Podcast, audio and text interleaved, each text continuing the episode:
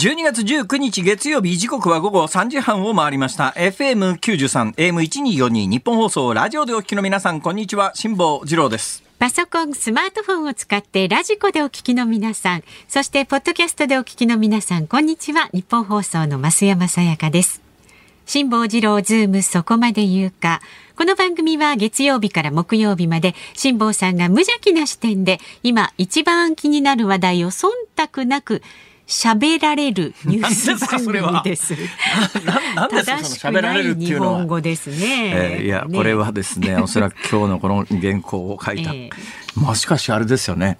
この原稿を書いてる人は大体あのコピペでですね、基本的にはお任せ原稿みたいなことで、原稿の意味があるのかと思わんでもないんだけれども、でもやっぱりちちょっとずつなんかあのいろんなことに配慮しながら原稿が、これ完全なコピペじゃないですよね。はいここの部分変わってますよね。そうですよ。えー忖度なく、あの、これなんで喋られると今、あの、おっしゃったかというと、えこれ私のツイッター等を見てらっしゃる方はご存知だと思うんですけども、何が起きたかというと、先週末にですね、えー関西のラジオ局の年末じゃねえや、年始だ、1月1日の万博特番みたいなやつを頼まれてですね、私、あの、進行をやったわけですよ。でもゲスト今、吉村大阪府知事とか来てですね、私何、何せ、1970年の万博をベースに大人になりましたから。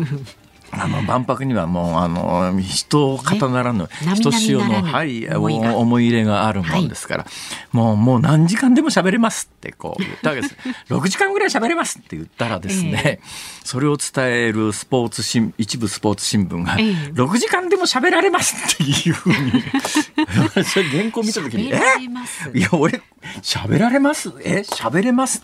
最近結構このですね来入りって言うんですけどあ関西で私ね去年からひっくり返ってたことがあってですね、有名 DJ の方がいらっしゃるんです、ええ。関西で一番聞かれてるラジオ局 FM ラジオ局の朝の番組というのをええ。車運転するときにつけっぱなしにしてたりなんかするんですよ、それでいつものようにその人気 DJ 私この DJ さん好きなもんですから、その人気 DJ さんのラジオをずっと聞いてたら、その人がですね、えーもうあのね、えー昨日雪が降りましたから、えーあの兵庫県北部のスキー場でも滑られますって言ったんですよ。俺なんか、どうやって車の中でひっくり返ったら危ないからひっくり返りませんでしたけど、ええいや、それ滑れますでいいでしょうなんだけど、どうもあの、ラ抜き、あの、食べれますが間違いだって話になって、そうそうラ抜きが良くないっていうのはもうね。食べれます、食べれます、食べれますっていうのがはいはい、あまりに一般化しすぎて、いや、あれは食べられますが正しい日本語なんです。あの、れるられるっていうのは、どっちを活用形につけるかというのは、これ法則があってですね、あの、元の動詞の活用形によって、法則で決まってるわけですよ。次のレル、ラレル、どっち使うかっていうのは。はい。私、中学校ぐらいでそれは習いましたけども、ただまあ、いちいちその上の動詞の活用形見て、レルかラレルかを判断してるわけじゃなくて、そういうのはもう、感覚ですよね。ね。まれながらの自然にこう、レルかラレルかをはいはい。こうつけるんだけども、どうやらですね、食べれるが間違ってるっていう話の延長線上で、レルっていうのが全部間違いだというふうに思ってる人が入れなくてもいい増え始めて、だからあの、いや、それ普通に、あの、聞けるでしょうとか、ね、あの、あの、き切られるはられるか。あの切られる。はい、まあ、あの、うん、いや、あの、このハサミでこの紙は切れるは切れるですよね。切れる切れるうん。切れる。だからあの、洋服は切られるだけども、あの、ハサミは切れる、切れるでよかったりなんかするね。いいんですよ。だから、レルつけるのとラレルつけるのとは、上の動詞の活用形によって決まってくるんだけど、はいはい。そういう法則性をいちいちこう、うん誰も考えながら喋らないですよね。なんとなく感覚で喋ってるんだけど、ね。だけど食べ、多分ね、食べれるが間違いだというふうに、あのいいろんな人から言われたその DJ さんは、必要以上にだから過敏にみんななっちゃってね。はダメだと思い込んだらしくて、なんかやたらられるられるにして、いやいやいや。いやいや、滑られるはおかしいだろうとかね。喋られるもおかしいだろう。喋られるの場合は、おしゃべりになるという意味の、あ尊敬語の場合どうだろう、無理やりこう喋られるで正しい日本語としてそれはないですね。おしゃべりになる。おしゃべりに喋られる。あだけど、まあ話されるあの敬語、そう、話される。だから、敬語の意味とか、受け身になったら違う場合があるんですよ。だけど、敬語や受け身じゃなくて、単純に、あの、まあ、自自動詞っていうか、あの、自分が主体の時にの活用形で、レル、レルもラレルも両方あるわけですよ。で、だから上の動詞によってレル、ラレルあるんだけど、なんかレルが全部間違いだと、どうやら最近の若い人は思い込まされてるんじゃないのか。で人は正しくしゃべ6時間でも喋れますって言ったのに 原稿その新聞記事見たら6時間でも喋られます。おいおい、そんな日本語俺は使わねえでさ 辛坊さんが使ったかのようにね、思われてしまうと。そう。これで言うと有名な話がありましてね、うん。はい、あの、どっからオリンピックで銀メダルをマラソンで取ったですね、はい、有森さんが、はい、有森さんだっけ？有森優子さん。ああの、えっとですね、有森優子さんが、あの言った有名なセリフがあるわけです。自分で自分をね褒めてあげたいっていうふうに活字になって、いや自分にあげたいっていうのはおかしいだろって言って結構ね。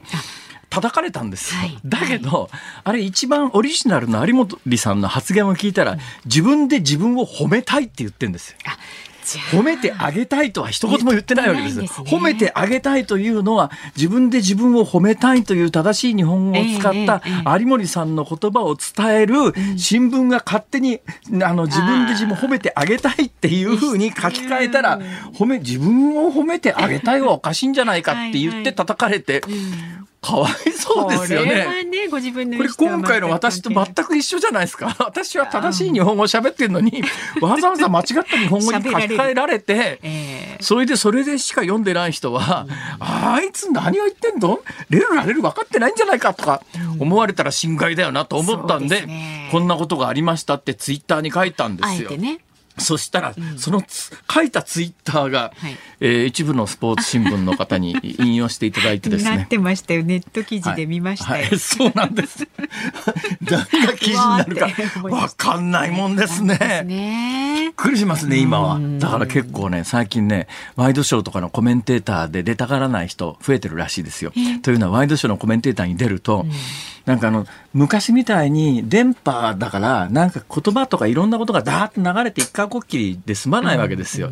そうするとなんかあの、できるだけ炎上しそうな言葉だけ拾って、ネット記事にするわけですね。ネット記事というのやつは炎上して何回再生してもらうかが飯の種ですから、それで要するにそこの記事を書いた集団に入ってくるお金の金額が決まりますから、できるだけ再生回数が多いということは、できるだけ炎上しそうな、いいとか悪いとかじゃないんですよ。炎上するかしないかが、要するに善か悪かの価値判断になるわけで、それとテレビでコメンテーターでなんか喋ります。まあ、テレビでコメント喋るときには、当たり障りのないコメントを言うコメンテーターと、できるだけあの、引っかかりのあるコメントを喋ってほしいコメンテーターと、はいはい、まあ、あの、番組制作者からすると両方あるわけですよ。うんえーできるだけ当たり障りのないことだけを喋ってちょうだいねっていう人と、もう、もうとにかく炎上させてねっていう 役割がこう、ね、役割があるわけですよ。まあ、例えば、うん、あの、特別な機会に、高いギャラを払って橋本徹さんとか呼ぶときには、もうこれはもう完全炎上狙いですよ。もうとにかく炎上してほしいから、そうそう本人も分かってるから、ええ、できるだけ炎上しそうなことを言って帰るという。やっぱりこう空気読むというかね、ご要望にお答えしようという、ね、そうなん要望にお答え、つまり高いギャラはもらってんだから、そのぐらいのサービスはしようかとこう思うわけで、え炎上コメントをちゃんと言ってくれるわけですよ。はい。はい、だからまあ、あの、テレビ局とか、あの、どうしても今週視聴率取らなきゃいけないとか、この曜日視聴率取らなきゃいけない時には、炎上系のコメンテーターに来てもらって、できるだけ炎上コメントをしてもらって、そうすると、あの、スポーツ新聞でいわゆるこたつ記者と呼ばれるですね、えー、テレビやラジオをこう家で見ながら、聞きながら、えー、あの、原稿を書く人にとっては、その炎上コメントいただきみたいなもんで、だーっとこう原稿にして流すと、再生回数がぐっと伸びてそこの集団にお金がガンとこうなだれ込むという仕組みになってるわけです。まあ、でもね、そしたら記者の方はこの番組聞いといてもらえれば辛坊さんギャラの安い低い高いにかかわらずねそうですね。炎上案件割とこうね。炎上コメントを時々喋るなんでやねん。なんてこと言うんだ。ね常にご期待に添えられるそんなことないですいやそんな違う僕全然違うことを今日言おうと思ったのになんか話が 話が変な方に流れてきたぞ。まあいいかも。もういいです、はい、い。いですか？じゃあ早めに切り上げてちょうどねあの電車の情報が入ってきたんですね。東武東上線が月の輪駅と武蔵蘭山駅の間で発生した人身事故の影響で森林公園駅から小川町駅の間の上下線で現在運転を見合わせています。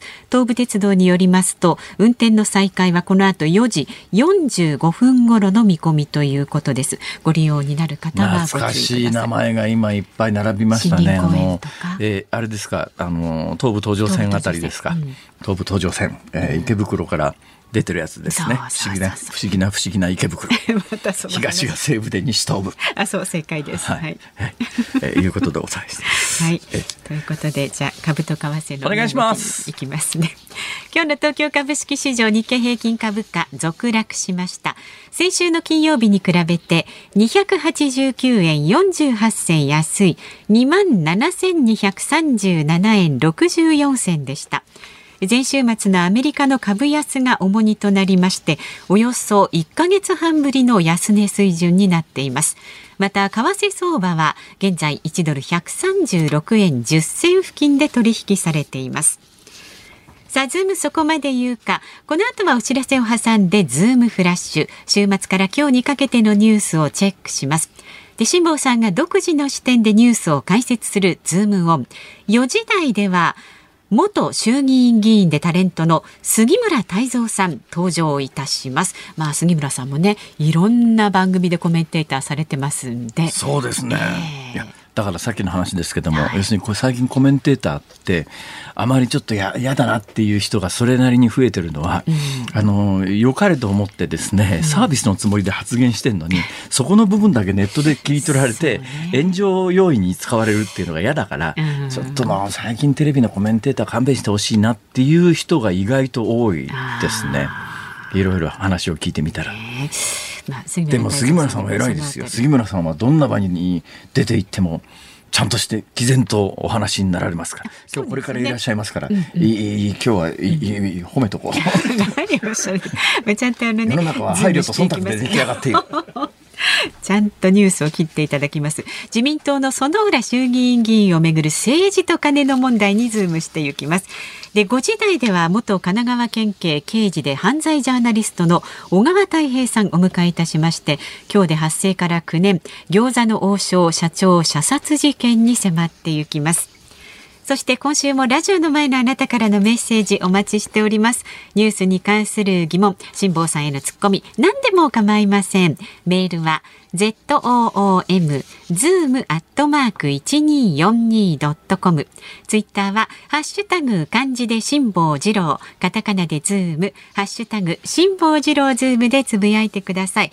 で今日はですね、えっ、ー、と午後六時までのそうそう濃縮拡大バージョンでお送りいたしますその後さんまさん生放送。そうなんです生放送で。すごいな。ということこのスタジオにさんまさんいらっしゃるわけですか。えっ、ー、とねあっちのスタジオですね。その噂を聞きつけたですね。はいはい私の身内がですね、まあ、具体的に言うとうちのかみさんなんですけど「ええさささんまちゃんにもしかしたら会えるかもしれないの?」とか言うからですね。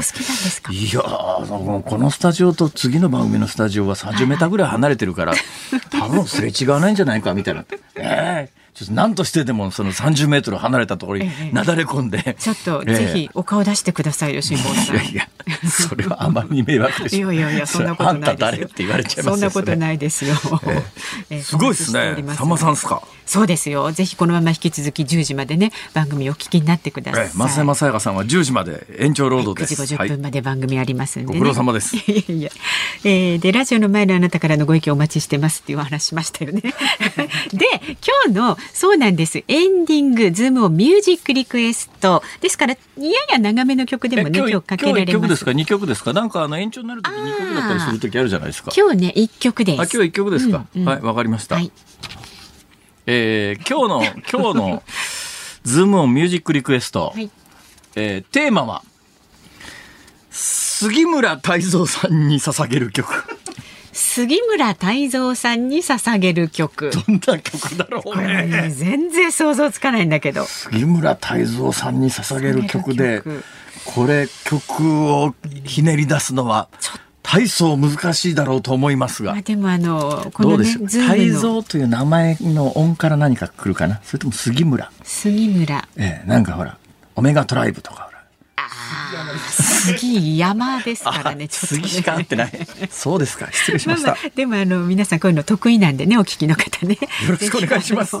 お知恵を拝借。お願いします。こちらもズームアットマーク一二四二ドットコムでお待ちしております。この後は週末のニュースを振り返るズームフラッシュです。ニッポン放送ズームそこまで言うか。このコーナーでは辛坊さんが独自の視点でニュースを解説します。まずは週末から今日にかけてのニュースを紹介するズームフラッシュです。岸田政権が政府と日銀の役割を定めた共同声明を初めて改定する方針を固めたことが17日に分かりました。できるだけ早期に実現するとしている2%の物価上昇目標の柔軟化を検討しています。愛知県岡崎署の留置場で男性が勾留中に死亡した問題で愛知県警は16日特別公務員暴行陵虐容疑で岡崎署を家宅捜索しました。自民党の薗浦健太郎衆議院議員の関連政治団体がパーティー券の収入を政治資金収支報告書におよそ4000万円少なく記載した疑惑で昨日薗浦氏が議員辞職する意向を固めたことが分かりました。北朝鮮メディアが19日ソヘ衛星発射場で偵察衛星開発のための最終段階の重要実験を行ったと報じました。北朝鮮が18日に実施した弾道ミサイル2発の発射を指すものとみられます。昨日午後1時ごろ東海道新幹線の豊橋名古屋間で停電が発生し東京新大阪間の上下線で一時運転を見合わせました。一部区間では見合わせがおよそ4時間に及びました。サッカーのワールドカップカタール大会は18日アルゼンチン対フランスの決勝戦が行われ PK 戦までもつれた結果メッシ選手率いるアルゼンチンが36年ぶり3度目の優勝を果たしました。実業家のイーロン・マスク氏が18日ツイッター社のトップを辞任すべきかを問う投票を自身のツイッター上で開始しました。マスク氏は投票結果に従うとしています。ロシアのプーチン大統領が19日同盟国ベラルーシを訪問します。時事通信によりますとロシア側は軍事作戦の長期化に耐えられるようベラルーシの軍需産業を掌握する可能性などを探る見通しです。はい、えー、っとですね、ここには書いてませんけれども、昨日の夜は、えー、M1 グランプリというのが、えー、えー、某局でありましてですね、はいはい、えー、グランプリが決まって、えー、私最後決勝に残った3組、うんそれまで全然知らなかったんですがそれなりに有名な人が残ったんですか？えー、っとまあそうですね、そうですか、はい、最近ほら演芸番組ってあんまりなくなったじゃないですか。昔と比べるとね。昔はね大正テレビ寄せとか 古その昔です。古どんだけ古いんだ。あ今23人こけてるぞ。大正テレビ寄せ知りませんか？知らない。え知りません。牧真司とかが司会してたんですけど。すごい遡っちゃいますね。そうです。まああれを見て私はね、えー、ウクレレやろうと思ったんですね。すっごい古い。あの牧真司さんのウクレレ漫談を見てですね あれコード3つでできるんですよ。ああやんなっちゃった、うん、あれすごい簡単なんで。だから今ウクレレさえ渡してくれりゃすぐにああやんなっちゃったはできますけどね、まあ、いいですか？やらなくて。そうです結構です。はい。まあなんかああいうこうなんか人の運命が変わる瞬間っていうのは、いろいろね、いろんな思いを想起させますよね。あなんかあのシンデレラ、しんあ現代におけるシンデレラ物語だなとかね、思ったりなんかして、はい、それで言うとですね、まああのこの間ここの番組で言いましたけれども、ああいうのは人の運命をこう瞬時に変える。神のような存在だよねあそこの審査員はみたいなことを申し上げましたけど、その文脈で言うとイーロン・マスクですよ。イーロン・マスクはねツイッターという世界では神ですから。基本、はい。ツイッター、まあ一般社会ね、全体で神ではないですけど、でも自分のあの傘下にあるツイッターというツールにおいて、えーここを買収したイーロン・マスクという実業家は神ですよ。いや、何でもできるわけですよ。だけど何でもできるんだけれども、イーロン・マスクは今までですね、自分の権力を行使するときに、神として自分で例えばトランプ大統領のアカウントを凍結されてるやつを復活するとかってやらないわけですね。一応形の上では民主的なプロセスを、えー経るために、あの、ツイッターのね、登録者の皆さんええ。にアンケートを取るわけです。よ。で、皆さんのアンケートで決めますから、えートランプ大統領のツイッターアカウント凍結に、凍結解除に賛成の人はどのくらいいますか？って、皆さんの決定に従いますってこう言ってきて、今までね、イーロン・マスクがツイッターにおける重大な決定に関して言うと、ツイッターユーザーの、まあ、アンケートで決めてきたんです。で、今回、自分がいあのツイッターのトップでこのままとどまるか、それともやめるかということに関して、はい。アンケートで決めますって言っちゃったわけですよ。で今まではイーロン・マスクは全部のアンケート結果には従ってきてるんです。だからまあ自分の会社だ、自分の持ち物だから、いや、神のように振る舞ってたんだけれども、今回もしかすると自分の言い出したことによって、今のところね、中間集計みたいなやつがあるんですけども、えーだいぶ差がついて、5割から6割ぐらいの間でやめろっていう方が多いので、えーこうの？のまんまいくと最終的に イーロン・マスク、ツイッター社のトップクビになるんじゃないの？うん。ただね、トップクビになっても、はいオーナーであることは間違いありませんから。ああ、そっか。ええ、くだけどその後どうすんのかな？だからもう誰か株をが株の値段が安定ツイッターのうん値段が安定してりゃね株価が安定してりゃ、ええ誰かに売り抜けるってことはできますけれども、今回の一連の騒動でツイッターの株価はだいぶ下がってますから、ええ。今売っちゃうと大損こくことになりますから、はい。こくって言うなよ。だからなかなかねねトップクビになったからってすぐ売り売り売り抜けるわけにもいかず。ね。えーなんかそうなんだよね。なんかいろいろおつもりなね。ツイッターでですねあの正しい判断しろ的なことをいろいろ言ってるんだけどそんなこと言われて投票結果が変わるとも思えないんで、どうもなんか今までうまくいってきたやり方を使って、今回もいやイーロン・マスクさんトップやってちょうだいっていう意見が過半数いくかと思ったらやめろの方がどうも過半数いき,、いきそうな勢いで。どうなっちゃうんだろうね、と。さあ、その一つ前ですよ。昨日の夜、ワールドカップ見た人は、皆さん寝不足だと思います。見。ましたよ。大体、前の日本戦の何かもそうでしたけどね、えーあの、普通の90分で決まらずにですよ、延長やって、す延長やってもうこれで決まったかと思ったら、えーここでまた、ね。ここでまたフランス点入れるみたいな。そうなんですよ。最後、PK 戦まで行くという。はい、はい。いい試合だったとね、、はい。うことで、歴史に残る戦いでした。はい12月19日月曜日時刻は午後4時まもなく4分になります。日本放送から辛坊治郎と。増山さやかでお送りしています。さあ、ご意見をご紹介してありがとうございます。埼玉県にお住まい42歳、ナッチーさんです。へいへい。最近なんだか変に気を使いすぎる話し方になっていますよね。特に、まるまるさせていただくっていうのが多いように感じます。私じゃなくて一般論ですね。一般論一般論、はいそうですそうです、え先日ラジオのパーソナリティがそれではいただいたメールを読まさせていただきますね って言っていて。そもそもそれまず二重敬語の問題はい。以前に、うん。それそれ日本語おかしくねえか？読まさせてってちょっと言わないそもそもそもまあ二重敬語は横に置いといて読ませてだわな、それ、うんそうですね、はい。それで？えーそんなのメール読んでおく、うん、ほ読んでほしくて送っているんだからメール読みますねでいいのではと思ったんです。その方が親しみを感じますえー日本語論的に言うと二重敬語って言ってですねはい。一、つのこと言葉に二つの敬語をかぶせるというのは基本あの日本語的には間違いとされてまして、うん。ところがまあ最近はねあのいろんなところにやっぱり気を使う人が増えてて日本人が優しくなってるせいだと思いますけどね過。剰に気を使っちゃうはい、あのご紹介させていただきます。うん紹介させてこれまあ気になるという人ともうならないという人とね、もうここまで一般化すると二重敬語気にならないっていう人もそこそこ増えてると思いますよそう。ですね。ご紹介させていただきますぐらいだともうさらっとなんかこそうですね。これも厳密に言うと二重敬語ですから、うんおかしいといえばおかしいんだけども、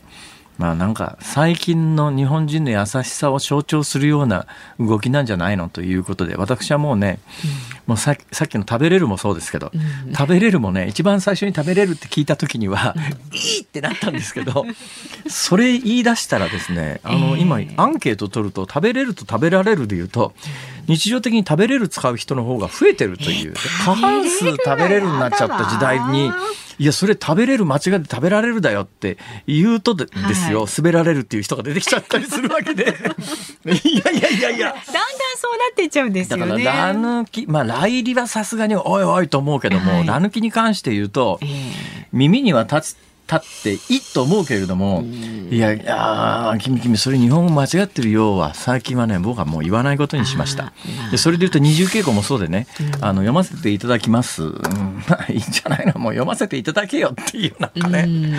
もうこれ、ね、まあそういうことでなんか最近日本人が優しくなってるあの一つの表れないんじゃないかぐらいに受け止めといた方がだんだんそれでね日本語通じなくなっちゃうと困りますけどね、うん、さっきみたいにあのレルラレルが混乱してくると、はい、いや受け身のつもりで言ったんだけど 受け身のつもりで聞こえないとかいや敬語のつもりで言ったんだけど、敬語に聞こえないとかっていうことが起きてくると、やっぱちょっとこれ問題なんだけど、そういうことがなくなくて単にまあ食べれると食べられる。食べそれとねもう一つあるんですよ。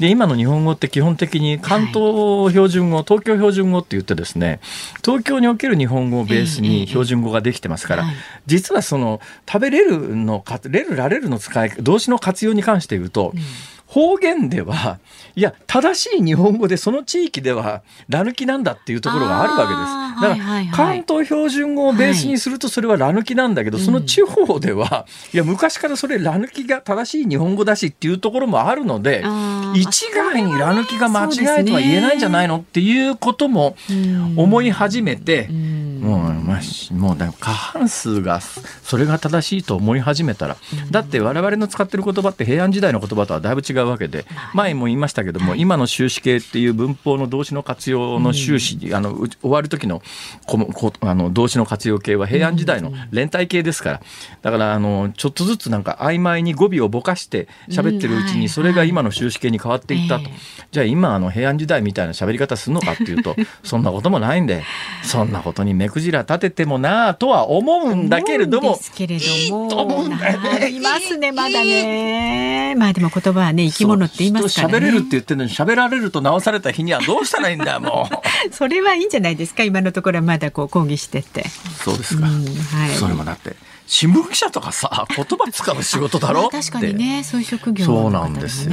どういう社内教育してんだとまでは言いません、まあ、そう言われると私たちもちょっとね呼吸引き締めなきゃと思いますけど、まあね。ね、あの、はい、こういうの必ず自分のとこもそうなんですよ。そうなんですよ。帰ってきますからね。はい、はい、まあこのぐらいにしときます、ではラジオの前のあなたからのご意見。あの適当で結構ですからね。そんな文法にこだわらなくていいので あのざっくりメールに書いて、はい、意味が通じりゃいいですそうなんですよ、はい、送ってください。お待ちしております。メールは z o o m zoom アットマーク一二四二ドットコム。ツイッターはハッシュタグ漢字で辛坊治郎カタカナでズーム。ハッシュタグ辛坊治郎ズームでつぶやいてください。で今日は5時55分過ぎにお送りすることになります。ズームをミュージックリクエスト。今日のお題は杉村太蔵さんに捧げる曲、えー、選曲のどんな曲なんだ？言ってですね 送っていただければと思います。お待ちしております。さあこの後いよいよその杉村太蔵さん登場になります。日本放送がお送りしています。辛坊治郎ズームそこまで言うか。この時間特集する話題はこちらです自民党の薗浦健太郎衆議院議員が政治とカネをめぐる問題で議員辞職へ。自民党の薗浦健太郎衆議院議員の関連政治団体がパーティー券の収入を政治資金収支報告書におよそ4000万円少なく記載したとされる問題で薗浦氏が議員辞職する意向を固めたことが分かりました。またかと呆れている方は多いと思うんですが永田町から政治と金の問題がなくならない背景には一体何があるんでしょうか。この時間は辛坊さんがすごいと思うコメンテーター第4位に挙げる元衆議院議員で中途半端だな、それ。タレントの4位ってどうよ。杉村太蔵さんに伺います。よろしくお願いします。よろしくお願いします。お招きありがとうございます。ももうなんか忙しいのにね全然忙し。いだってテレビつけりゃ必ずいるもんね。ね、本当ですよ。ええいやありがとうございます今全曲出てるんですか？何曲ぐらい出てます ?NHK は出てないですか？さすがにいや。、これ、え？いや、ありがとうございます。実は、何ですか？今年、まあ、NHK って出させてもらえないんですよ。なんで？なんでかわかります ?NHK は、不偏不当、はあ、元議員経験者。えだから、元議員はダメなの？おおそらくということは橋本徹も出てないってこと？出てない。で、東国原さんも出てないはず。だから、えええ NHK は、この世の中に数ある機関の中で、唯一、僕はまだ政治的影響力があると思ってるはずなんですよ。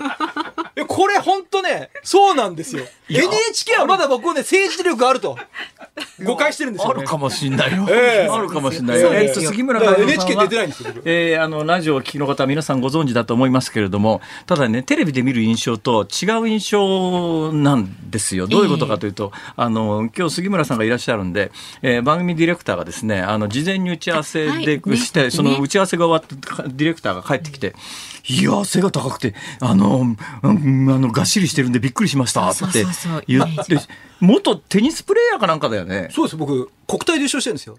え？はいあので、国体で優勝？そう、ゆ優勝？全全国制覇ですからね。え？何気に日本一のテニスプレーヤー？おっしゃる通りですよ。で、あれですよ、2000年のシドニーオリンピックで僕、オリンピック候補生ですからね。いや、一つそこはよろしくお願いしますよ。ちょっと待ってください。ちょっと待ってください。その時オリンピック行った人は誰？えーっとね、だちょっと待って。ということは、日本一になったことがあるんだけども、日本一よりも上手い人が日本にいたってこと？いや、あの、高校生ですからね。あ、インターハイ。だから、候補生ですから。これ、あの、あの、経歴詐称じゃないんですよ。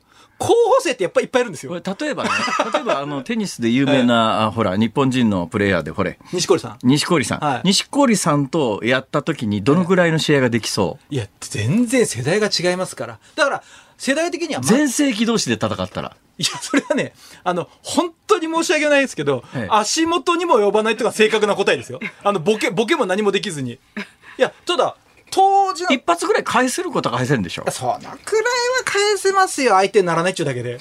いや、返すことはできると思う。あーあじゃあもうちょもうちょっと答えにくい質問をしますが、はい大坂なおみさんの全盛期とええど大坂なおみさんの全盛期と、私の全盛期だったら、う、ええ6161ぐらいはいくと思いますね。僕が1ゲームは取れるんじゃないかと思う。いや、男子と女子だとだいぶ違いますから。あああいや、これは僕ね、自信ある。でも日本一になったんだろ？もちろんなりましたよ。日本一のテニスプレーヤーなんですよ日本一それ日本一のテニスプレーヤーがあもしかしてこれ大学筑波大学って体育学部？そうです、そうです、そうです。あこれね筑波大学の体育学部群っていうのは、スポーツエリートの東大って言われてるんスポーツ界の東大って言われてんだよねいや、だから、あの、例えば、ゴン中山さんとか、ああいうさはいはいはい筑波のサッカーだ。だから、意外と、筑波の体育っていうのは、例えば就職先だと、スポーツメーカーってあるじゃないですか。はいはい具体的に言っていいか分かんないですけど、それとか、マスコミ、あとスポーツ球団、トレーナー。だから、スポーツ界の、そうおっしゃるとおり、エリートの人たちが結構同級生います。いやだから筑波のだから推薦推薦だから多分あのペーパーテスト0点でも入れるそんなことないか いやいや、でも、あの、0点ちゅうことはないですけども、え0点ちゅうことはさすがに言い過ぎですけども、はい。いやまあとにかく高校時代日本で一番テニスがうまかったんだよ、いやだからあれですよ、自民党の公募あるじゃないですか。はい。で、経歴いろいろ書くじゃないですか。あの時、経歴詐称が結構、あの、ニュースになった時に、うんあの、武部幹事長が真っ先に、あの、日本体育協会の橋本聖子会長に問い合わせたのは、あの、国体で優勝してるって言うんだけど、本当かと。それ幹事長室から確認してましたよ。それすぐ連絡かかってきて、どうも本当のようですと。じゃあなんでそれで、えー大学中中退だよね、はい中退してその後どうして国会議員に至るなの？いや、これまたあれなんですよ。僕ね、話せばあれいないですもうちゃんともう話聞きますいやいや、もう僕ね、今でこそこう明るく元気よくですけどね、ええ。大学時代引きこもっちゃったんですよ。なんで？いや、結局ね、国体で優勝して、目標を見失って、はあ。で、今おっしゃったように、え大学のスポーツ推薦で入って、ええ。普通大学って勉強して入るじゃないですか。ね？それは、テニス一生懸命やって入ってくるなんてごく一部なんですよ。あ、いやまあでもそうすると筑波の4月から体育学ってそそそんいやいやなもんでしょ。それでもね、やっぱりね、だんだんだんだん授業出るの嫌になって、僕ひどいのはね、大学入ってね、テニス部入んなかったんですよ。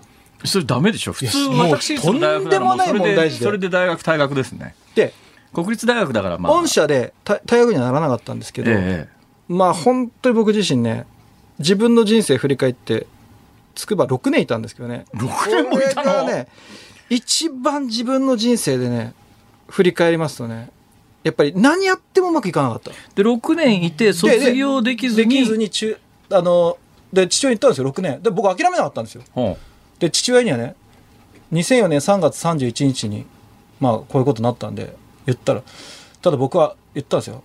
ただですね、と私は3月31日、最後の最後まで諦めないで頑張ったんですと。だからこれは、満期自主退学ですと。こう言ったら、父はね、それを中退って言うんだと。まあそう言われましてね。まあそうかと。で、それで僕は、6年以上はいられない大学なんだ。あれ大学によるんだけど、だだから要するに6年で単位取れないと、もうあの7年目に行けなくええて自動的に退学になっちゃうやついや、だだ。から自分の人生で、この筑波大学を中退してしまったっていうのが、今でも本当に悔やんでも悔やみきれない。でそれでまあ分かった。それで中退した後どうしたの？中退し。て、当時は超就職氷河期で、全然仕事がなくて、それで仕方がないっていうんで派遣社員になったんですよ。で、は先派遣社員として派遣された先が、総理官邸の裏、自民党本部の隣の、地上44階建てビルの、あの、ドコモの入ってるビルの地下3階の清掃会社の管理会社で、はあ。たまたま担当したフロアが、後に私が勤めることになる外資系の証券会社が入っていて、はあ。そこでひたすらトイレ掃除とか廊下のクリーナーかけてたらその証券会社の幹部に「お前将来出世するからうちの会社に使ってやる」と、そう言って、証券会社に入って。なんかすげえシンデレラストーリーだね、それ。それで2年間ひたすらあの雑用を仰せ使ってたら、はあ。お前よく頑張ってるからお前ビッグミッションやると。いいかと。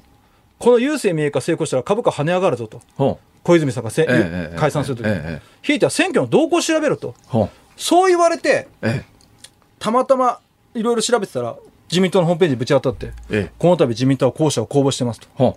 一次試験は論文試験ですとええ。お題は郵政民営化と構造改革に対する考え方を1600文字で書いて送ってくれって言うから。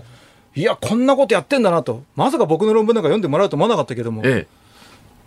調査部長が言ってること営業部長が言ってること機関投資家がおっしゃってること最後一部大臣がおっしゃってることバーッと1600文字で書いてまとめてねええ。最後にね私もそう思って書いて送ったのだから小泉さん頑張ってくれとそれファンレターのつもりで送ったら2日後電話かかってきてええ。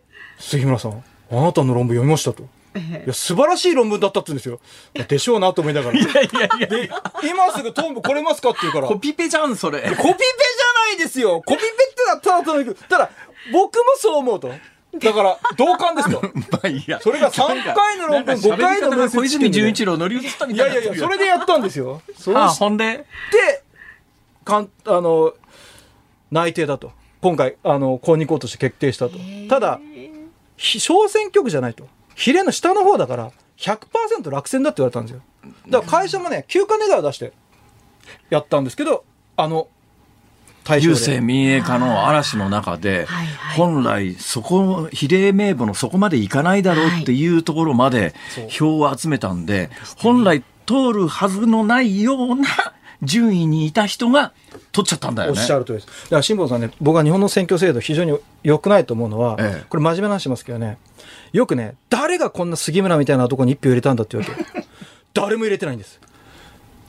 杉村太蔵って一票も入ってないで議席を持った男なんです、私。え、一人も書いてないの？だって比例の下だから。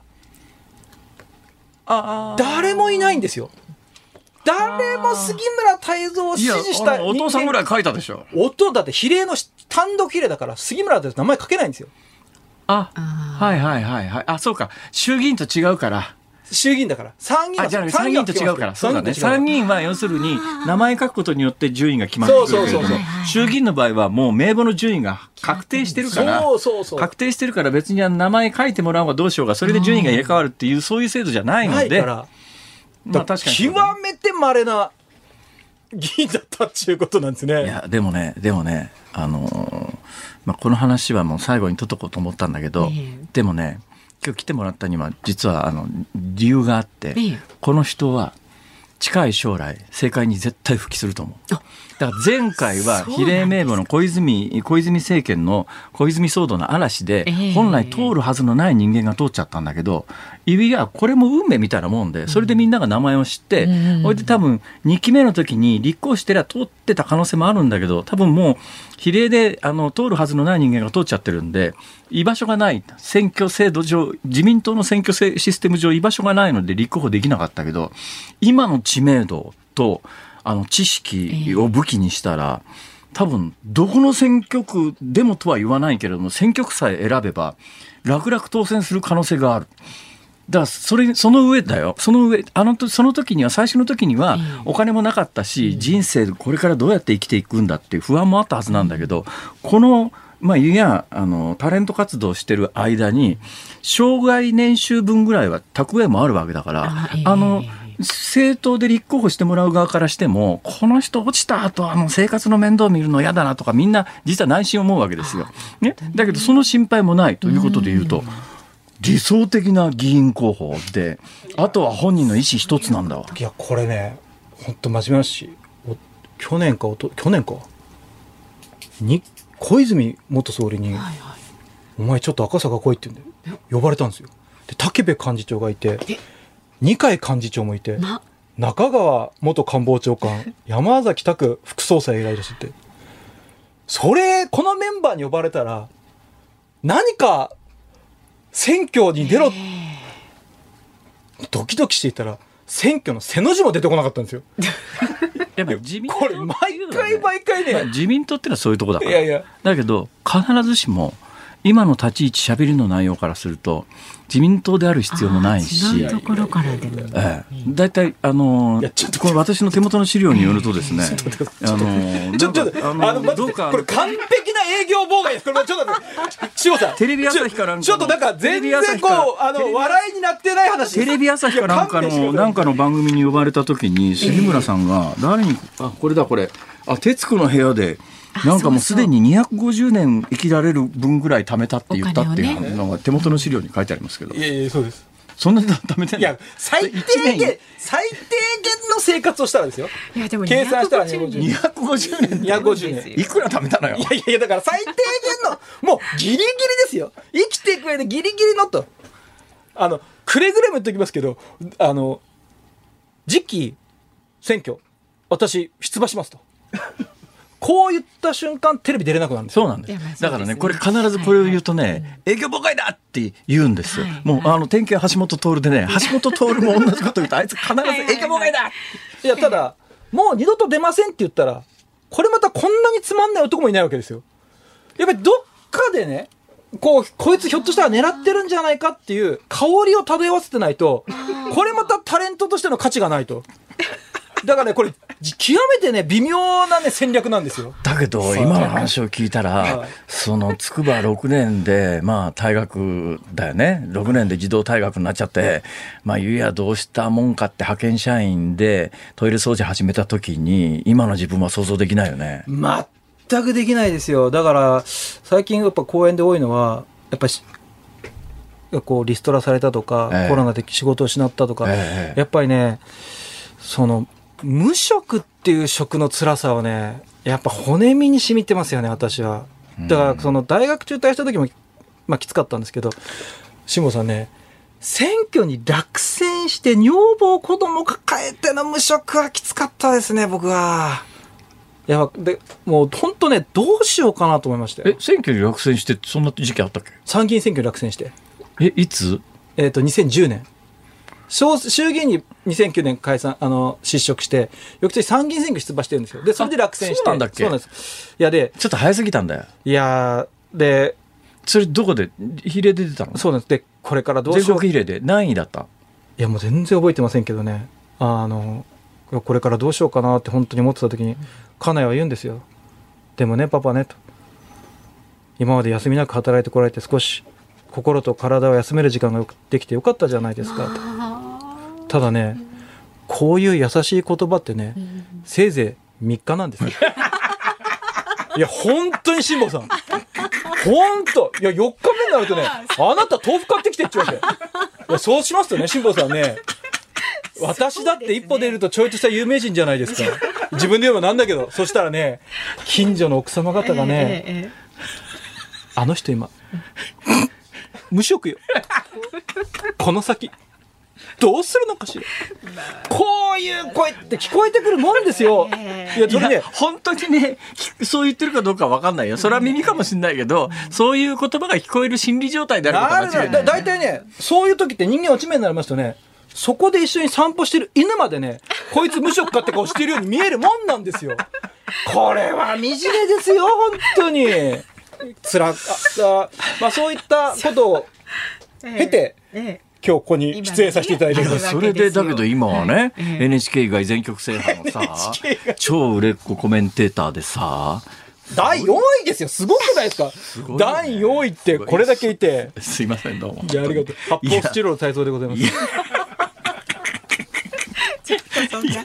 あのいやだからさっきね、あのご自身がお話しされたようにこれ言うと本当に営業妨害だって言われちゃうんだけど、だからいわゆるその労働者の人たちがねどのぐらい苦しい思いで現場にいるかみたいなことをこれほど身をもって体験してる。だから政治家の2世でよくお坊ちゃんで、なんかあのお父さんの秘書何年やりましたで国会議員になるような人が今中央の権力の階段上がっていくようなシステムじゃないですか、そうじゃなくてやっぱりねこの本当の辛さを知ってる人こそがねあの政治家にならなきゃダメだって。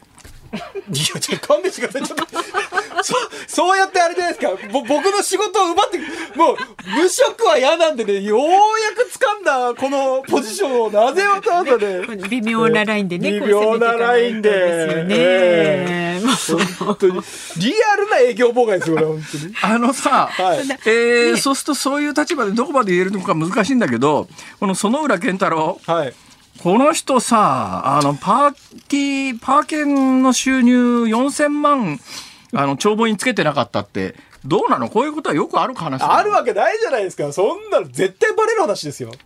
いやだからいろいろんな政治の金の問題が出てきますけど、ええこれはもし本当だとしたらもう完全にアウトな。これひどいよね。だけどねこれ今どうなりそうかっていうと、略式起訴なんですよ、略式起訴って、まあ、最大100万罰金払うとそれで終わりなんです。ー。裁判始まらないんですよ、それで本人辞めるって言ってんだけど、実は略式起訴でもあの罰金刑になると自動的に公民権停止になるわけですよ、公民権停止っていうのは非選挙権がなくなるから自動的に議員は失職するわけですよ、だから今なんかあの辞めるっていうのはなんか本人責任取って辞めるみたいな言い方だけど100万円罰金払った瞬間に辞めざるを得なくなるんで何なんだよこのニュースは吉本さん、これだけはね、最後に言っていかなきゃいけない。あの、はい太蔵さんがふるさとのあの、北海道旭川に、晴れてという商業施設をね、ご自分でプロデュースされて朝会に来ていたるんですよね。だいてありがとうございます。いやいや、旭川行ったらですね、杉村太蔵さんがなんか飲食店やってるらしいですよっていう飲食店やってるわけじゃないですか。飲食店やってる。それ大した全然珍しい話じゃないですよ。いやあの、旭川って32万5千僕ね、円。旭川ね、大体1年間に3回ずつ行ってるんです。ええ本当まあ、ですか？スノーボードやるから。あーありがとうございます。はいあの、星野代表も、やっぱり国際的にもすごくいい。リゾート地だって言あってるんですけどの、オモセブンっていう、要するに星野リゾートの星野さんね。はいはいはいや、そこで、あのー街の活性化っていろいろな言い方ありますけど、時間がないんで、とっとと、とっとと言ってください。あ そうですか。あの、ご興味ある方、ぜひ旭川にお越しください。はい。旭川晴れて、えー晴れてぜひお願いします。晴れて、HARETA、晴れてという商業施設を晴れやかになっ、てほしいなと思って。ああ、あの、太蔵さんがプロデュースしてらっしゃるいろんなこと旭川に。取り組まれてるやわけですよっぱり、もうそろそろあれだな。本当に勘弁してください、もう。えー本当に。いや、僕何がね、楽しくてあれやってんのかなと思うぐらい、自分に合わなかった世界だなと思ってますんで。お時間になってしまいました。またちょっとぜひあの、どうも失礼しましたにお越しになってくだ面さい。白いわい。やいや、とんでもない。ありがとうございました。今日のゲストは杉村太蔵さんでした。どうも中身がなくて失礼しました。ありがとうございました。ありがとうございました。日本放送辛坊治郎ズームそこまで言うかをポッドキャスト YouTube でお聞きのあなた。いつもどうもありがとうございます。ニッポン放送の増山さやかです。お聞きの内容は配信用に編集したものです。辛坊治郎ズームそこまで言うかはラジオ局ニッポン放送で月曜日から木曜日午後3時半から毎日生放送でお送りしています。番組はラジオの FM93 AM1242 に加えてラジコでもお聞きいただけます。ラジオラジコではポッドキャスト YouTube 版にはないコンテンツが盛りだくさん。アトムさん吉田由紀ちゃんの中継企画さらに辛坊さんが「夕刊富士」の気になる記事を解説するコーナーそして辛坊さんが聞きたい曲をお送りする「ズームオンミュージックリクエストなどラジオラジコでしか聞けないあんなことやこんなことがいっぱいです。ポッドキャスト YouTube を聞いた後はぜひラジオラジコで辛坊治郎ズームそこまで言うかをお楽しみください。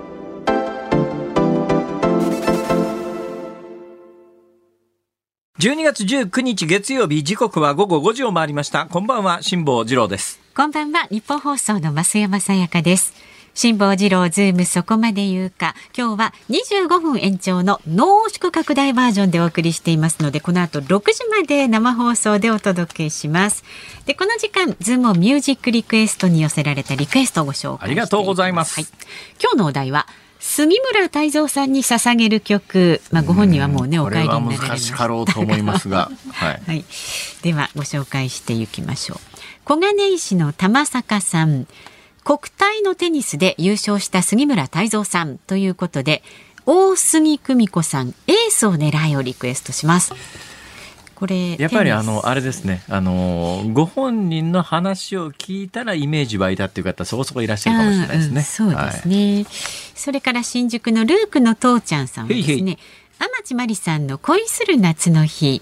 杉村さんといえばテニス歌詞にあなたを待つのテニスコートとあるのでああるテニスで来て、ね、あるある。天地真理さんこの間かけたばっかりですけどね。ああそうか。はい大分県の常さんはですねちょっとこれはね違った目線で太蔵さんのトークを聞いていると若かりし頃の森田健作さんを 思い出してしまうのでちょっと熱い、ね、声ひっくり返った感じの 熱い喋りは似てますね、うん、俺は男だの主題歌森田健作さんのさらば涙というをリクエストします。なんとかくんみたいななんかほらありましたね。名台詞がね、はい、えー神奈川県のますみさんはですね杉村太蔵さんは国会議員に当選された時に大変正直に感想をおっしゃって世間を賑わせました。若者らしくて好感を持ちましたということでビリー・ジョエルオネスティ。まあ、正直、正直ね。はい川崎市のエトポさん杉村太蔵さんに捧げる曲ですが太蔵と聞いて思い浮かぶ有名人としては杉村さんと双璧である原田泰造さんがメンバーでそうですか、うん、葉っぱ隊やったをリクエストします。ありがとうございます、うん、あと長野県にお住まいのピースケさんはですね杉村太蔵さんといえば小泉チルドレンの一人でしたね。今はコメンテーターとして安定して仕事をされていますが当選直後に一気に持ち上げられたかと思ったら料亭に行ける発言で一気に叩かれて上がったり下がったりが大変でした。でリクエストはミスターチルドレンのシーソーゲーム。上がったり下がったりね。なるほどね、まあ、よく考えてくださいました。本当にありがとうございました。ありがとうございますズームオンミュージックリクエスト。本日はビリー・ジョエルオネスティ。ビリー・ジョエルオネスティ洋楽いきます、はい、あのたまには洋楽行かないと、はい、っていうことでございまして、はい、では今日はですねちょっと時間先になります。5時55分頃にオネスティお送りいたしますんでねもう少しお待ちになってくださいさあ、まだまだあなたからのご意見はこちらでお待ちしております。メールは zoom zoom アットマーク一二四二ドットコム。ツイッターはハッシュタグ辛坊治郎ズームでお待ちしております。それからえっとねメールいただいてるんですが、はい、ありがとうございます。えー、奈良県のけんけんさんですね。へーへー僕は、えー、これおいくつの高校三年生だ。17歳、えー、そうそう。高校三年生の方ですか、うん、いやあと先が長いから大事にしないと。え 僕はズームそこまで言うかを高校1年生の夏から楽しくまた辛坊さんのニュース解説にとても共感しながら毎日聞いています。この人は偉くなるよ。偉いですね。今は高校3年生になりました。もうすぐ受験なんですが先日弟がコロナにかかってしまい僕も陽性になり家にいなければならずあらま共通テストまであと1ヶ月しかないのに学校も塾の講習にも行けなくなってしまいました。もうコロナ禍になり3年になります。修学旅行にも行けず受験まで差し支えが出てしまうようなこの新型コロナの対策は早く見直されてほしいと思うところです、はい、全くおっしゃる通りですが、ね、おっしゃる通りですが現状はなかなかねそう簡単に岸田政権変えようという気配がないので。えー、でもね、前向きに捉えましょうよ。この時期にコロナに感染したということは、えー、その感染したのと同じ株にはかかりにくくなりますから、しばらくは。ね、だからまあ、あの、今年、来年の受験シーズンぐらいまでは、あの、免疫が有効で、感染リスクが下がって、今回のことで下がったというふうに捉えて、うんうん、はい、えー、自宅で自習しましょう、はい、そうですね。ちょっと頑張ってください。あと少しね。はい。えー、ご意見はズームアットマーク一二四二ドットコムでお待ちしております。ニッポン放送がお送りしていますズームそこまで言うか。続いて特集するニュースはこちらです。ロシアが新たな攻撃準備、再びキーウ制圧を計画か。ウクライナ軍の総司令官がイギリスの雑誌エコノミストの電子版のインタビューでロシアが来年初めに新たな攻撃を仕掛け首都キーウの制圧を再び試みる可能性があるとの見方を示しました。攻撃の時期はロシアが10月に動員した兵士30万人のうち半数が訓練を終える来年2月の可能性も指摘されています。という話が今結構ね、はい、報道各社で報伝えられているんでありますが、出元がですね、まあ、今回あのイギリスの雑誌エコノミストの電子版っていうんだけど、はい、まあ、イギリスの雑誌のエコノミストが伝えたんだけど情報の出元はどこかというと、うん。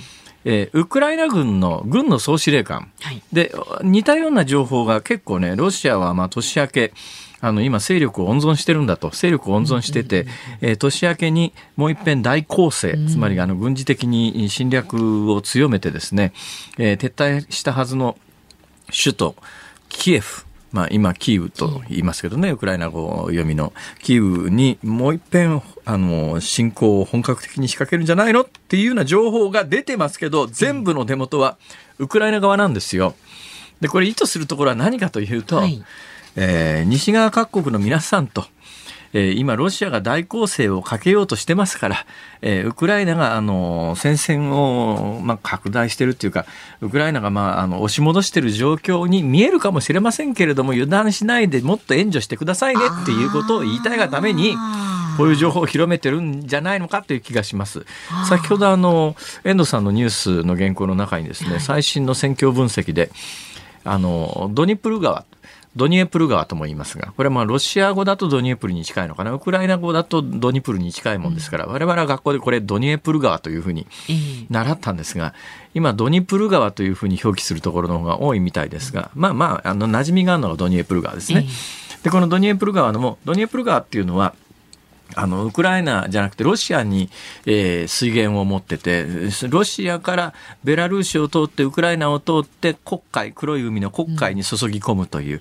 だから黒海が出口なもんですから、えー、皆さん頭の中に地図を描いていただくと、ドニエプル川の、えー、まあ、右岸っていうかね、うん、川右岸左岸っていうのは上流から下流に向かって右岸左岸ですから、うん、ドニエプル川の上流から見て、えー、黒海方面に向かって右岸。だから川の西東でいうと川の、まあ、西岸ですね、うん、ここはついこの間、ウクライナ軍があのロシアが侵攻してたところを取り戻したんですよ。はい、で川一本挟んでえー、東側。だからまあさっきの右岸左岸で言うとちょっと頭の中整理してくださいね。国海に向かって左岸ですね。だけど東岸です。東側です。はいうん、ドニエプル川の東岸に関して言うと川を越えなきゃいけないんで、川の西側は制圧できたけど東側なかなか難しいねって言ったら1週間ぐらい前に共闘法を築きましたっていう報道があったんです。えー、共闘法を築きました。はいえー、橋軍事的な橋を架けてその向こう側の地域を、えー、制圧しましたと。うん、で、えー、共闘法ってもともと何の役割をするかというと、まあ、厳密に共闘法という意味は、うん、まさにあの橋作ってその橋を守るための陣地を向こう側に作りましたっていうことなんだけど、まあ、制圧するための取っかかり作りましたっていうぐらいのニュアンスです。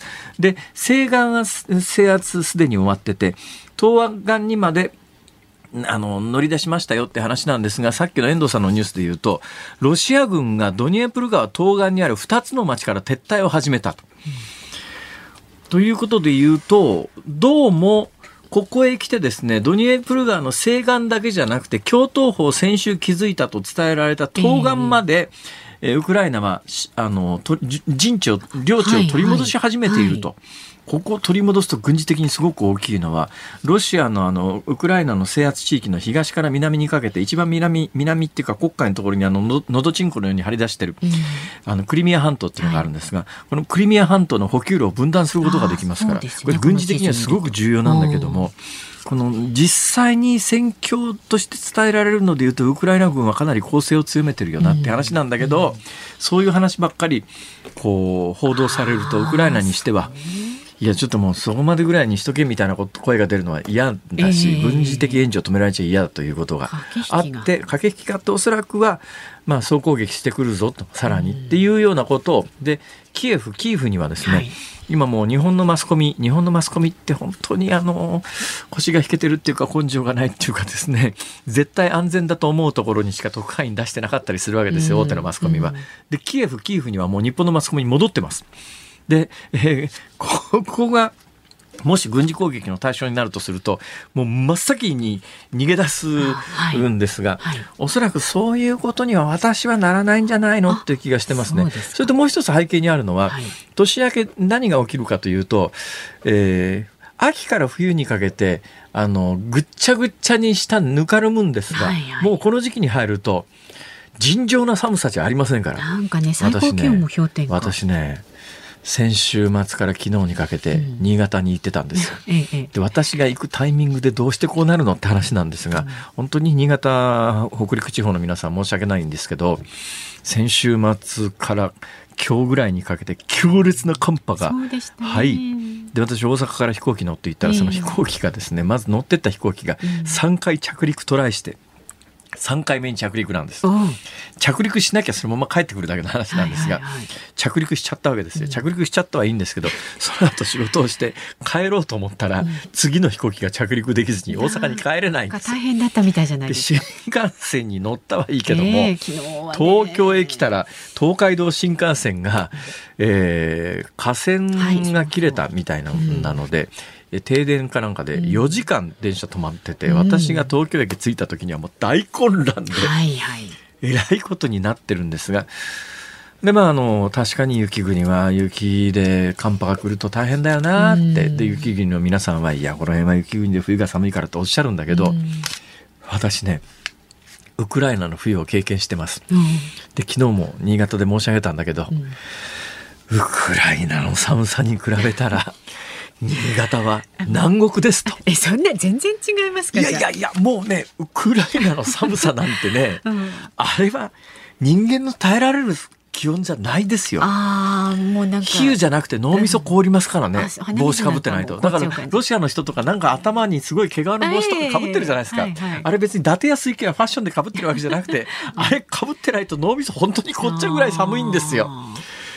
もう、もうじ、で、何が起きるかというと、ウクライナのその秋から冬にかけてぬからんでた大地が、こっちんこっちに凍るんです。固まっちゃう。もう完全にコンクリートで舗装したぐらいのこっちんこっちになると、はいはい、あの、キャタピラっていうやつはぬかるみに強いとは言いながら、でも、まあ、あの、戦車だけじゃなくて、やっぱり軍隊が移動するに際しては、物物資を乗せたトラックなんかも移動しなきゃいけないんだけど、えー、秋口ってもうウクライナって舗装されてないところも山ほどありますから、うん、もう下ぐっちゃぐっちゃにぬくらむと、戦車でもキャタピラ取られて動けなくなっちゃうっていうような状況が、今もこの時期からこっちんかっちんに凍るんで、で、ウクライナが言うには、カッチンこっちに凍ったら、あの、今までロシアは秋口、あの、キャタピラも取られるし、車輪も取られるから動き止まってて膠着状態だったんだけど、一気に新しく徴兵した戦力を投下してやってくるぞって言うんだけども、はい西側に対するアピールで。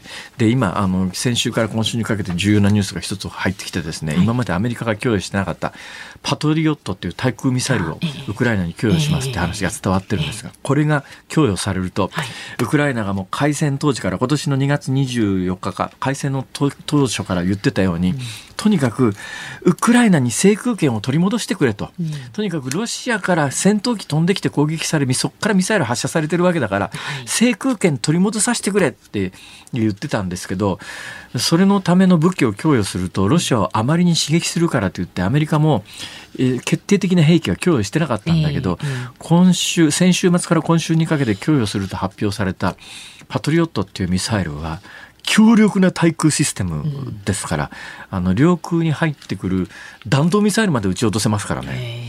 でこれをアメリカが供与したということはウクライナにとりあえず当面あの制空権を取り戻させるというところまで、まあ、いわゆる西側が譲歩し始めてると。はい、でこれがまああの年明け本当にパトリオットがウクライナに供与され始めると一気に戦局が変わる可能性を秘めてると。はいはいあまあ今お互い宣伝合戦みたいなことになってますから、はい、その宣伝合戦の部分を差し引かないと本当のことは見えてきませんよと。そういう話です。よくわかりました。この後5時30分からもズームをお送りいたします。ニッポン放送辛坊治郎ズームそこまで言うか。今日最後に特集する話題はこちらです。餃子の王将社長射殺事件から今日で9年。共犯者の立件見通せず2013年京都市山科区の王将フードサービスの本社前で当時の社長大東隆之さんが射殺された事件から今日で9年となりました。10月には実行犯とみられる工藤会系の組幹部田中幸雄被告を逮捕し急展開を迎えましたが指示役や共犯者の特定に向けた捜査は難航しています。逮捕された田中被告が黙秘を続ける中捜査本部は事件の闇を解明できるのでしょうか。この時間は元神奈川県警刑事で犯罪ジャーナリストの小川太平さんにお話を伺います。小川さんよろしくお願いいたします、はい、よろしくお願いします。お願いいたします。小川太平さんは1961年愛媛県松山市生まれ、えー、2009年30年勤務した警察官を退職されたんですがそれまで元神奈川県警部長刑事。えー、警察本部捜査参加国際捜査課等で第一線の部長刑事として主に被疑者の取り調べを担当、えー、現役時代はどんなお仕事がメインだったんですか？そうです、まあ、もちろん張り込みしたり尾行したりもしますけど、まあえー、の主は被疑者の取り調べをずっとやってました。噂によるとなんかあのピストルの腕前がすごかったみたいな、まあ、拳そうですね。拳銃はたまたまですけど、まあ、うまかったみたいですね。どのぐらいうまいんですか？いや大体23メートルぐらい離れてるところで500円玉、まあ、これ練習訓練なので止まってる的ですからあの23メートル離れたところの5円500円玉に当てるんですか？500円玉ぐらいのところに当たります、すごいっすね、まあ、東京でのと大会値した時は、えーと、5発打てるんですけどその全部そこに当てて満点取ったことも1回だけあります。それ使う拳銃はあれですか？入団部かなんかですか、えーと、私はあの S&W スミスウェストスミスウェストのリボルバーですか、はい、そうですね。いやすごいです。何口径です？38口径。38ですへえ、まあ、それ止まってる的ですからね、しかも訓練だっていう、その練習、練習は本番じゃないんで。どうなんですか、あの街でですね、えー、ヤクザ者にですね、はい、ピストルトカレフかなんかをこう銃口を突きつけられたときに、はい、何メートル逃げたら助かります？まあ、7メートルぐらい。7メートル離れてたらもう当たらないですか？当たらないというふうに言われてます。なかなか。はい、どうですか？走る時にこう左右にこうぶれてながら走ったりした方がいいんですかね？まっすぐ走った方がいいんですかね？まあ、まっすぐよりやっぱり横に走った方が。横に走る。はい、いいと思います。まあ、若干後ろに下がりながら横にみたいな。なるほど。そん狙われるシチュエーションないじゃないですか、辛坊さん。いやいや、わかんない。一応、一応、怪しいです。怪しいです。一応聞いた。怪しくないっすわ。何言ってんですか怪しいっていうか、辛坊さん自身が怪しいんで、怪しいことをよくね、話されてるんで。いや、怪しくない私、まあ、以前、辛坊さんとその番組で、あの、知り合ったんですけど。番組は怪しいんで、私が怪しいわけではない結構ね、際どい話をしてたんで。何を言ってんですか大丈夫かなと心配したこともありますそんな小川さんに際どい話をしていただいて、えー、小川さんの責任で喋っていただきますから、狙うんだったら小川さんお願いします。えあのこちらプロですから大丈夫ですから、えー、弾を避ける術も持ってらっしゃると思いますからね。はい、よろしくお願いします。さて今日はまあ餃子の王将の社長さんが射殺された事件から今日で9年ということなんですが、はい、この事件はどの程度取材をしてらっしゃいます？私当日ですねあの現場に行きまして、はあ、えーと、やはりこうこの同じ時間に現場を見たかったので、ええ。ーその日泊まりまして、はあ。えーこの、まあ、6時前ですね、ええ。この時間に現場に行く、ええ。行くという作業もして、4日間ずっと続けて現場行ってました。その事件発生当時？発生当時。当で、その後もお何度か行ってますけども、最初は4日間。はい。こんなにあの時間がかかると思いました？最初に取材行った感覚で。いや一番最初は、そんなにかかるとは思わなかったです。ええだけど、もう、えー1年経たない時に、まあ、あんまりこう新しい情報もなかったので、はいはい。えー本当にもう未解決になるのかなとええ。いうのをいう気がしてました、まあ、実際に東京の、ね、世田谷の事件とかいろいろありますけども、はいはいはいそれよりも、まあ、難しい。えで特に2年前、えーに、えー令和2年の時にですねこの盗まれたオートバイの事故があったんですね、はあ。私はその時注目してました、ええ。事故が10月だったんで、はい。えー3月か4月頃新体制になったら警察とかええ検察庁が、ええ。その時にポピンポイントで別件で捕まえるかなと。ええでしかしかも捕まえても騒がないで、そーっと捕まえて取り調べやるんじゃないかなと思ってたのではいはい、地元の記者とかに連絡取り合っええてええ、ちょっと注目しておいてくれと、ええ注視してくれませんかと。ええ捕まえなかったんですよ。今回ね、ちょっと不思議なのはですね、まあ、はい事件から今年で、まあ今日で9年ですけども、まあ、はい昨日までも8年として、8年以上経ってから、はい。服役中の、はいそれも九州の暴力団員をはい捕まえるっていう話じゃないですか。はい。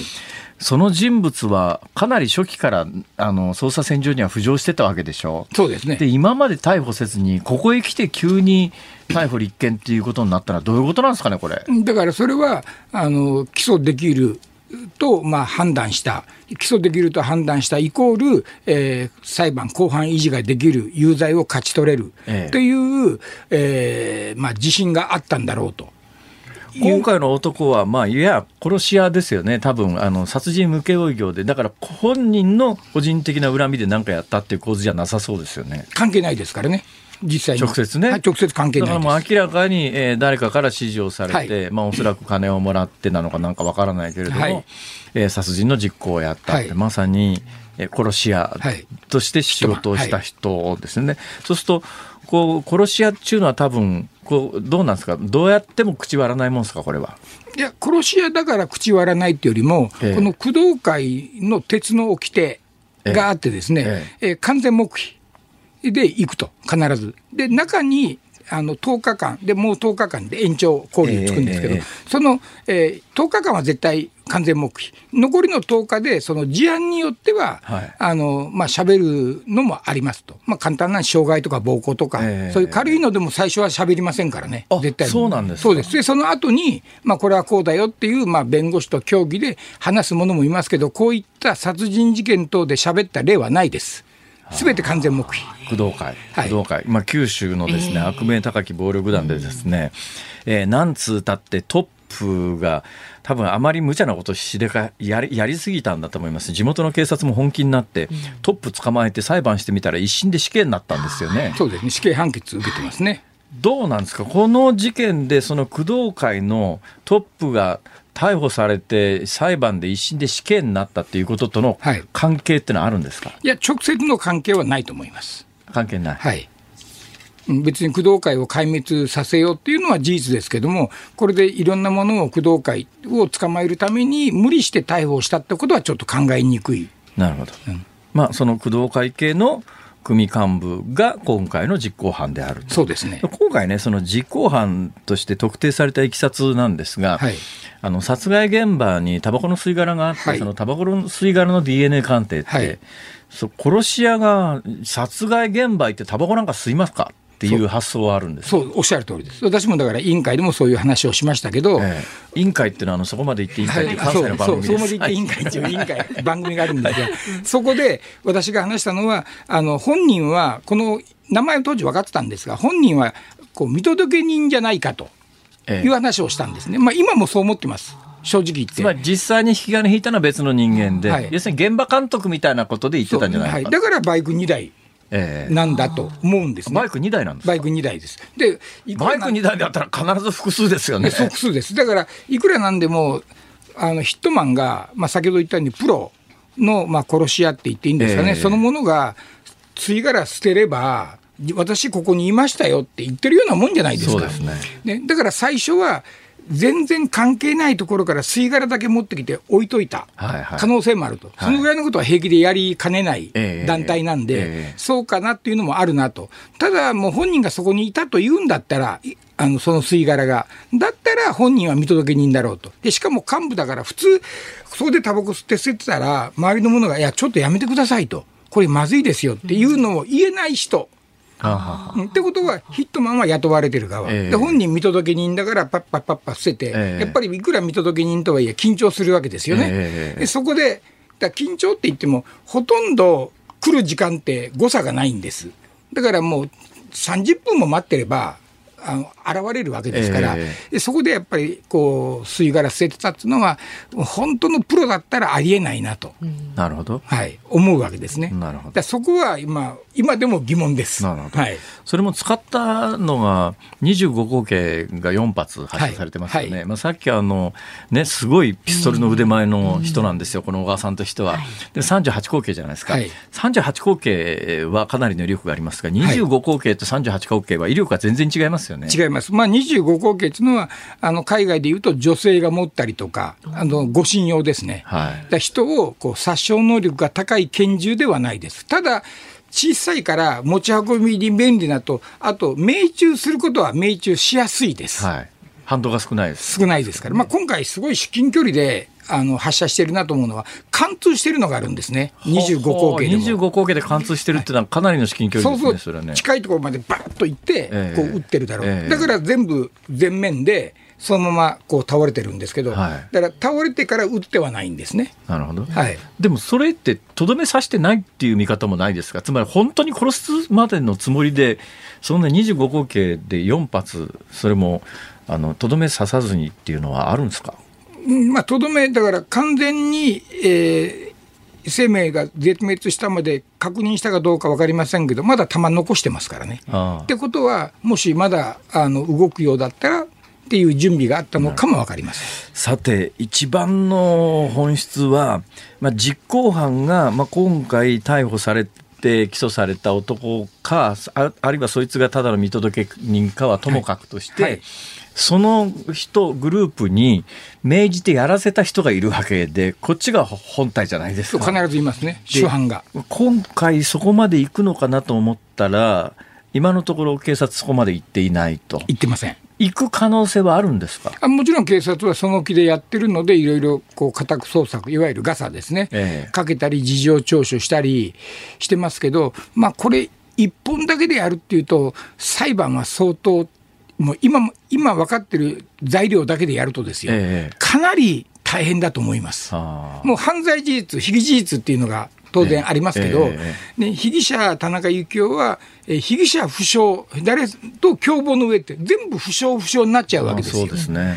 そんな裁判ってあるのかなと思ったりとかもしますけど。今回ね、あの一部の新聞が実名書きましたけれども、はい。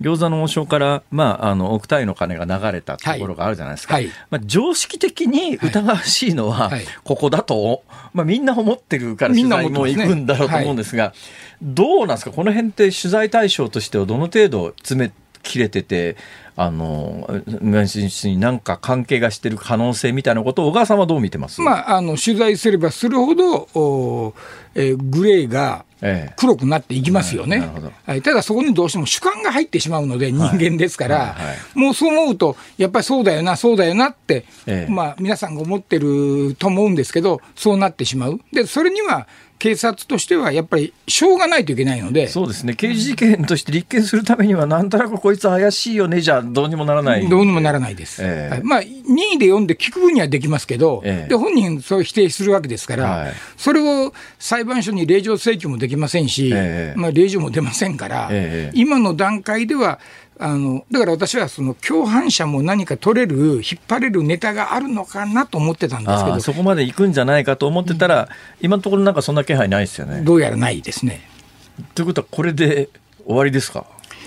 えー、これで終わりっていうと、後半維持はかなり大変じゃないかなと、まあ、確かに以前に比べると、この状況証拠の積み重ねだけでも、ええ。えー、起訴したり、有罪を勝ち取るっていうのは、もう20年前に比べると、まあ、最近ちょっと増えてきてますよね、えー、そういう傾向にあるから、だから何でもそれで OK だっていうのではないと思うんですよ。なるほど。はい、なかなか難しい事件だなと思うんですが、もう一つ難しい事件といえば、あの宮台真司さんが襲撃された、あのまあ、犯人で、あれだけあのビデオカメラに鮮明に映って、なおかつ身体的特徴が180センチから190センチって、うんはい、まあ、日本人でそんだけでかい人、そんなにいないわけで、ここまではっきり出てりゃ、すぐ捕まるかと思ったら、今のところ、何の音沙汰もないんですけど、これはどうなってます？そうですね、私も本当、おっしゃる通りだと思うのは、現場に、まあ、複数、何度か行ってますけど現場に行かれたんですか、どんなとこですか？あの、まあ、本当にね、住宅街。ですね、ええ、まあ、南大沢という京王線の駅があるんですが、はい、そこからそんなに、まあ、歩いて皆さんあの学校行かれてるんですけども、え、あの非常にこう、まあ、アウトレットとかもあって、はい、あの人もたくさんいる場所です。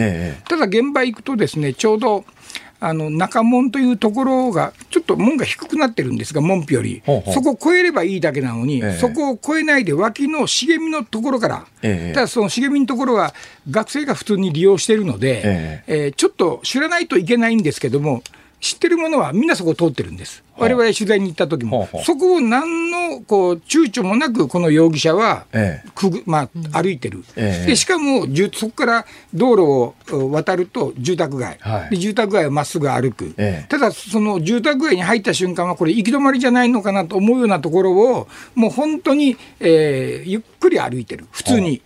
で、防犯カメラ前と後ろ、まあ、公開されてる防犯カメラの前と後ろがそこ歩いてるあの映像なんですけど、ええ、そこからこうまあ、突き当たりに行く。で、そこに行くと遊歩道があるんですね。本当にこう、1.5メーターぐらいしかない、えええー、ところを歩いていって、え、遊歩道からバス通りに出る。で、バス通りに出ると左にコンビニ。で、コンビニの防犯カメラに映ってる。その先すぐ右曲がるんです。そ、そこをドライブレコーダーの映像にある。右曲がるとまた住宅街に戻るわけですよ。で、そこから切れてるんです。あ防犯カメラがなくなっちゃうんです、ね、なくなっちゃうんです。で、私もその住宅街歩いてる人に写真見せたりとか、近くにクリーニング店があるので、そこで、えー、写真を見せたりしたんですけど、まあ、見たことはないと。なんか、恐ろしく土地勘があるように今、かん聞こえたんですけども、はい、私もそう思いました。なんか、あの、思想性があって、で全然土地勘がなくて襲撃したというよりは大学関係で土地勘のある人の方が犯人像としてイメージしやすいと思うんですけど、どうなんでしょう？そうですね、まあ、今、在学しているかどうかは別として、ええ。えー、その大学のホームページにこう授業のこう割り振りが出てる、はい。うん、それもまあ当然、学校の関係者とか、学校にいたことがある、もしくは、ねはい、そういう人があれば、ホームページ見れる、それは私でも見れるんですね、えー、そういうのが知ってれば、でその時間にこう、まあ、待ち伏せをしていた、はい、授業と授業の合間に、えー、でしかも学校からこう出口が分かってる。えーっていうのを見ると、やっぱりどう絶対にこう土地勘もあるし、えー、本人、こう宮台教授と何かあったんじゃないかなと。ただ宮台教授に、私は直接インタビューはできてませんけども、この、まあ、話を聞いた方によると、宮台教授、いや、もういろんな人に狙われてますと。狙われてるというか、いろんな人から、こういう、まあ、いわゆるアンチっていっぱいいるんですよと。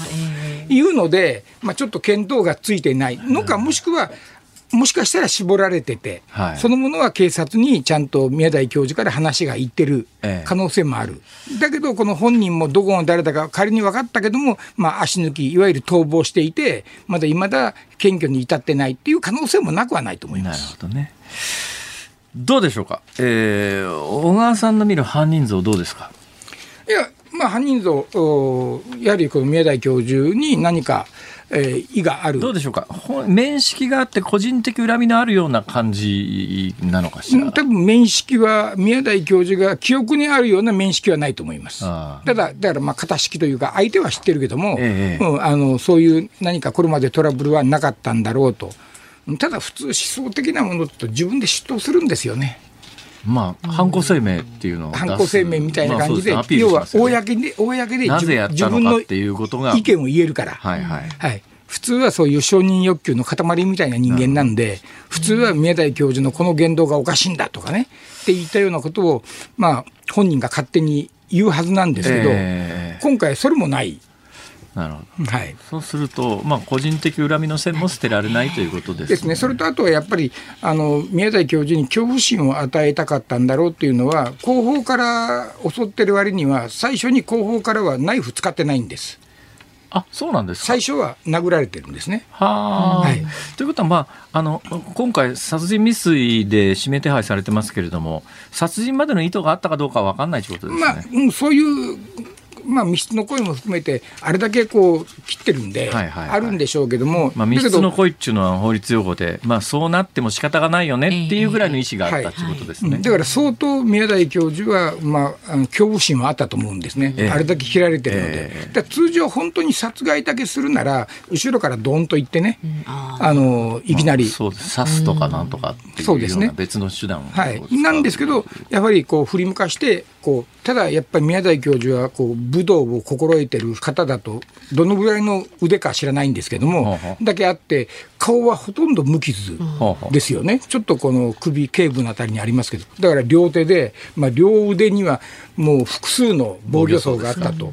まあ、手で手で刃物を防いでるって防いう形になってだからまあ恐怖心はあったでしょうけど、まあ、あのこれ宮台教授じゃなければ同じ60代私と同年代ですけどいや本当にあの亡くなっていてもおかしくはなかったぐらいに思いますよね。いや話は尽きないんですがちょっと時間が来てしまいましたぜひまたあのいろいろ教えてくださいありがとうございましたまたよろしくお願いします。ありがとうございます。県警刑事で犯罪ジャーナリストの小川太平さんでした。ニッポン放送ズームそこまで言うかさあエンディングです、えーお聞きのニッポン放送。この後6時から明石家さんまさんオールニッポンお願いリクエスト。私も引き続きお隣参りますんで聞いてください。今回のテーマ周りの悪魔たち。あなたの周りにいる悪魔のような人動物出来事をフィーチャーしてお届けいたします。中川家さんと次長課長さんもね生でゲストにいらっしゃいます。豪華ですね。ですよ。9時と50にかく分までです。ねうちのかみさんがね、しきりに「うんうん あんたねとにかくねよろしく言っといて」っていう「よろしく言っといて」私なんだからって。言っといて」いやいやそれくださいよちょっと。どうやって言うんだよっていう。テーマのね、なんかエピソード添えてきてください。さ そういうことか。はい。で、明日の朝6時からの飯田浩二の OK 工事アップ、今週ダブルコメンテーターウィーク、ジャーナリストの、えー、峰村健二さん、そして元環境大臣衆議院議員の小泉進次郎さんが生登場だそうです。小泉進次郎さんなかなか引っ張り出すの大変ですけど、い、っぺんこの番組も来てくんねえかな。はいね、そうですよね。はい、ちょっと試しに誰か交渉してみよう。ね。明日の辛坊治郎ズームそこまで言うかゲストは軍事漫談家でジャーナリストの井上和彦さんいいんですか？これ 防衛費増額をめぐるそもそも論何にどのくらいのお金がかかるのか？などにズームをしていきますはい、えー、い。うことでえ、えー、リクエスト曲行かなきゃいけないんじゃないの？そうですねそうですね。じゃあリクエスト曲をご紹介してお別れということになります。辛坊さんご紹介いたしますか？えー、ビリー・ジョエル、オネスティ。あ、そういうこと？そうなんです。この曲を聴きながらお別れになります。この時間の。じゃあもう一遍切って。ちょっと待って。もとい、もとい、もとい。すいません。あの、段取りが私分かっておりませんでした。えー、あのー最後曲を聴きながらお別れになりますので、リクエストしてくださった方の名前を言わない。これ今オンエア載ってますか？大丈夫ですか？載ってます載ってます。あの、はい、えー、あの、改めてご紹介します。はい、えー、ズームミュージックリクエストをお送りしますのは、ラジオネーム、ますみさんのリクエスト、ビリー・ジョエル、オネスティ。では辛坊さんこの時間のお相手は？辛坊治郎と、増山さやかでした